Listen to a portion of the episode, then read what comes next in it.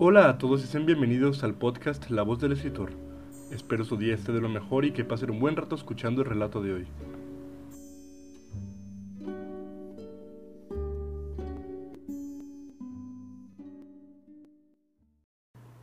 Entre imágenes difusas y recuerdos vagos, me encontraba dando un pequeño viaje a través de mi imaginación.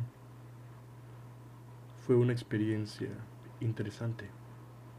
Primero que nada, no tenía una percepción realmente corpórea de mí mismo, pero no me importaba, pues no me fijaba en ello. Mientras mi cuerpo yacía acostado en mi cama, arropado por las sábanas, y con la artificial brisa del aire acondicionado golpeando mi rostro, movía mis ojos levemente como dándole dirección a mi alma dentro de mi imaginación, mientras mi rostro presentaba una expresión de indiferencia. Poco a poco sentía menos mi cuerpo mi mente era envuelta en aquel espacio de carácter de éter. Empezaba a perder conciencia de mis alrededores para poder solo estar presente en aquel infinito lugar. Era un sentimiento más o menos romántico. Mi propia imaginación hacía que mi mente se sintiera tan diminuta e impotente que no podía hacer nada más que divagar entre las imágenes enmarcadas en adornos góticos, las cuales aparecían y desaparecían representando de forma figurativa todas las ideas que transitaban mi mente de forma errática. Muchas veces apenas si podía verlas, pues su fugaz existencia era casi imperceptible, pero con solo un pequeño vistazo me bastaba para poder almacenarlas en mi caja de recuerdos y poder reflexionar sobre lo que sea que haya logrado capturar. Sin embargo, hoy no parecía ser mi día de suerte. No sé si mi mente estaba deteriorada, pero por alguna razón no lograba ni siquiera ver las imágenes en esos cuadros. No podía ver mis propias ideas. Con mi cabeza llena de vacío seguí divagando en ese espacio, ya un tanto estresado porque las imágenes en mis cuadros no eran más que un blanco totalmente inexpresivo y aburrido. No había nada que pudiera satisfacer a mis ansiosas manos, ansiosas de ser usadas para escribir aquella lírica a veces poética que tanto les gustaba. Continué mi búsqueda mientras daba inexistentes pasos a lo largo de aquel extraño corredor que formaban los cuadros rellenos de blanco. Me movía cada vez más a prisa. Angustiado, impaciente y con una pasión voraz recorriendo todo mi ser, volteaba a ver a cada uno de los cuadros con desesperación en mis ficticios ojos, hasta que me encontré en una encrucijada. Tres grandes puertas estaban una delante de mí y las otras a mis lados, estando hechas de distintos materiales. La de la izquierda estaba conformada de un vidrio lo suficientemente transparente para ver que el camino seguía por allí pero también lo suficientemente oscuro para no poder ver lo que había detrás de él. La de la derecha estaba hecha de un espejo en el cual podía ver a mi yo corpóreo, recostado en la cama, como muerto, con los ojos ahora cerrados y respirando solo lo suficiente para no morir asfixiado por mi falta de instinto.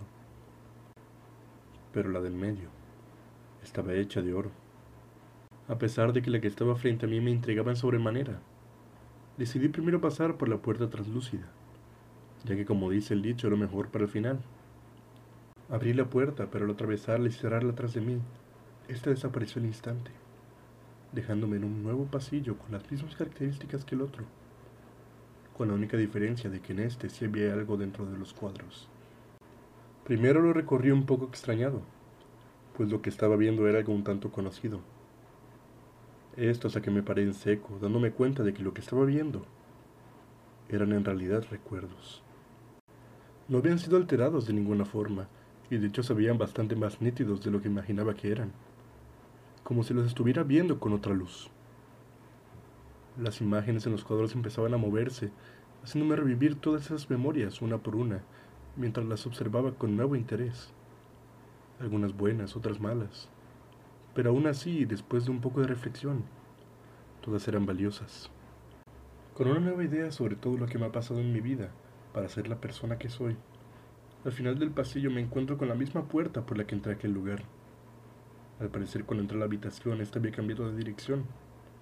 No quise pensar mucho en ello y decidí salir del lugar, encontrándome la misma encrucijada de antes. Miré hacia atrás y la puerta ya había desaparecido. En cambio, había aparecido una especie de caleidoscopio en el cual cada pequeño cuadro era un recuerdo que había visto al visitar aquel cuarto. Revisé que los cuadros por los que supuestamente había llegado estuvieran vacíos para censurarme de estar en el mismo lugar. Y al ser así, me enfrenté a la puerta del espejo frente a mí. Vi con atención a mi persona recostada, otra vez, analizando si había algún cambio en aquella imagen. Y al verificar que no era así, pasé por la puerta, la cual nuevamente desapareció después de atravesarla. Esta vez en los cuadros volví a ver mis recuerdos.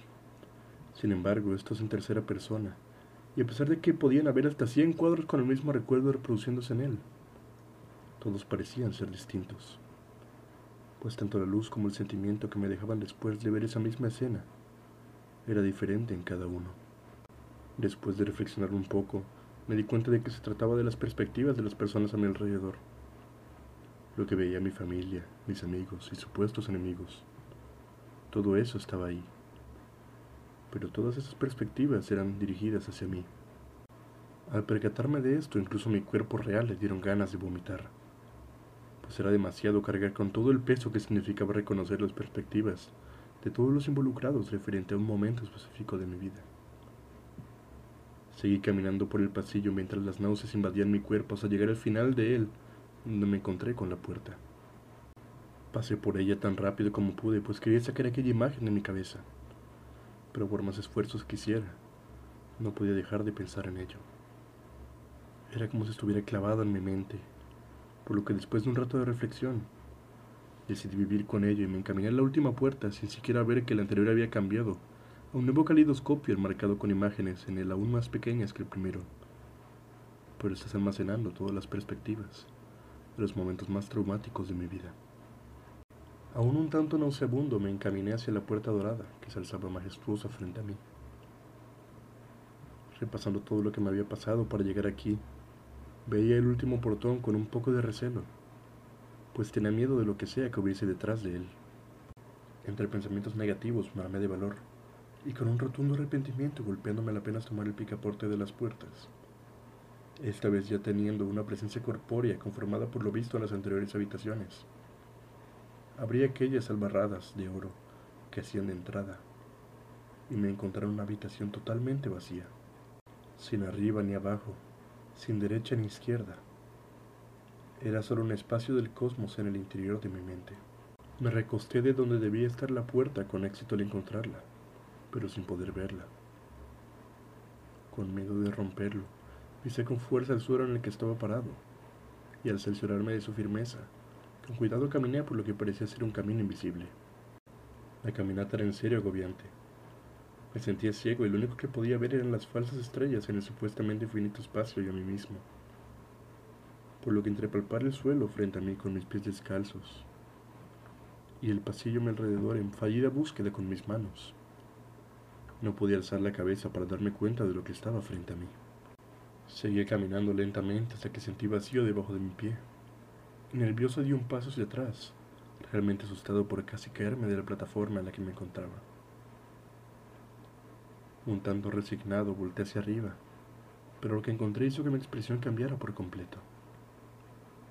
Me encontré con un enorme cuadro como los anteriores, solo que este en vez de ser color negro, como los arreglos góticos comunes, se encontraba labrado en lo que parecía ser oro brillante.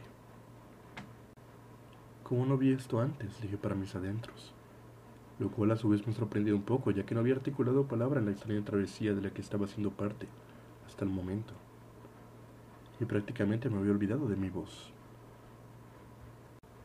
Pero, aún sorprendido, seguí observando el contenido dentro del marco. En este pude ver un espejo, pero no cualquier espejo. En este se veía un enorme santuario dorado, rodeando mi ahora existente apariencia, como si estuviese en el resultado, en la respuesta, el material que tanto buscaba. Pero no encontré nada más que esa visión. No le vi significado realmente, pues seguía pensando en que lo que debía encontrar era algo ajeno a mí, algo extraordinario y fuera de este mundo, como si mi imaginación estuviera decepcionada de mí. Desperté y me encontré en mi habitación de siempre, sudando y cansado por el gran viaje en el que me había encaminado. Al calmarme un poco me senté en mi cama y recosté mi cuerpo de la pared para pensar en cuál habría sido el resultado de todo eso. No encontraba nada destacable o observable de aquella aventura mental de la que había sido parte, hasta que me di cuenta de algo. Me reí de mi propia estupidez al percatarme de esto, y casi de un salto me levanté para dirigirme a mi computador, abrirlo, encenderlo, y empezar a escribir inmediatamente. No tenía que tener un verdadero final para que fuera material, pues la historia que puede contar un escritor no solo se trata de alcanzar la meta final, sino del desarrollo. Y con mis memorias recobradas y múltiples perspectivas restauradas, ¿por qué no usarme como sujeto de aquel desarrollo?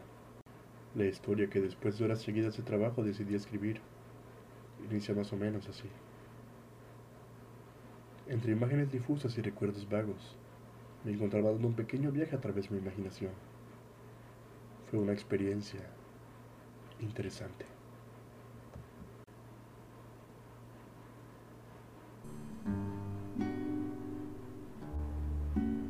Este fue mi escrito, La mente de un escritor. Espero tanto el escrito como la narración hayan sido de su agrado y eso es todo por hoy. Gracias por escuchar la voz del escritor. Hasta pronto.